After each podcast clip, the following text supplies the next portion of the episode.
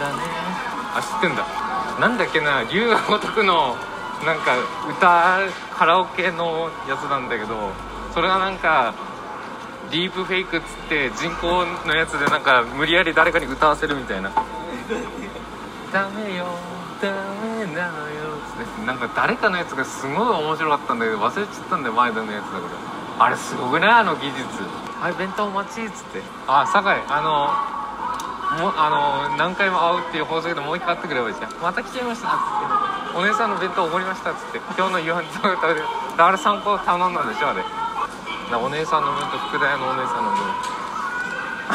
ださん自分のとあのお姉さんと福田屋の人のだから3個食べて頼むんでしょ。バカじゃねえの。